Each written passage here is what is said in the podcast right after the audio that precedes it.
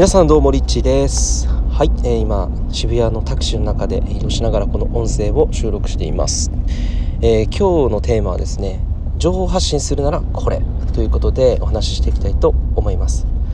えー、まあ、皆さんこれを聞いていてねどれって思ったと思うんですけども、えまさにこのヒマラヤです。え、情報発信するのにですね、まあ、僕自身この音声収録っていう形であのインスタとはまた全然違う形で音を聞いていただきながらあの情報を皆さんにお届けさせていただいているんですけど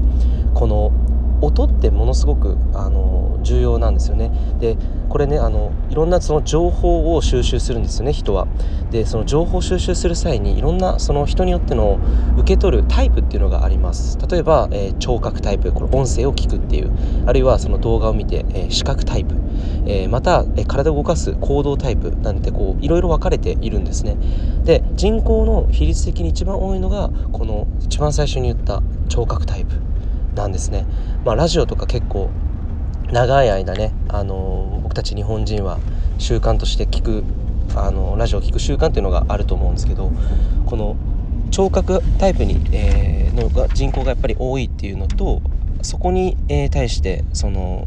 自分自身がその収録をして情報発信する際にやっぱり自分もこう顔を出さないで話せるっていうのは結構こう情報を伝えるのにもなんかこういろんなねこう恥ずかしさとか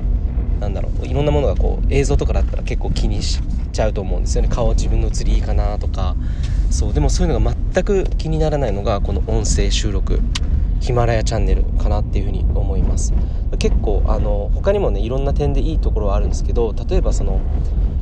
人にリンクをこう送ってあのここからクリックするとこのもう音声がパパって聞けちゃうよってね、えー、このヒマラヤでは音声を取って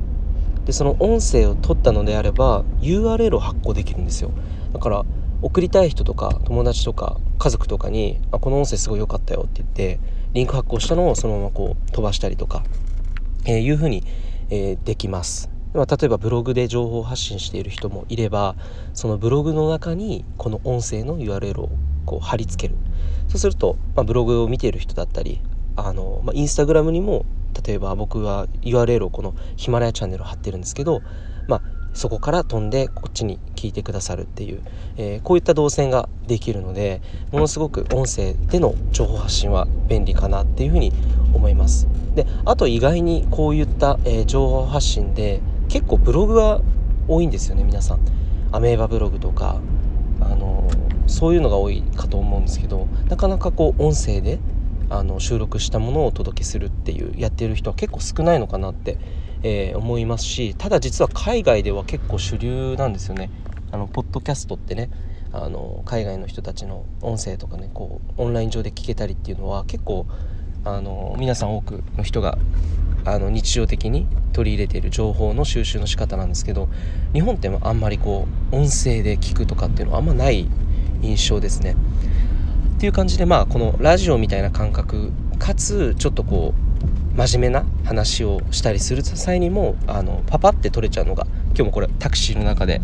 あの音声撮ってますけど、まあ、そんなんですごく便利かなっていうふうに思いますので是非参考にしてみてください。はい到着したのでまた更新します。それではリッチでした。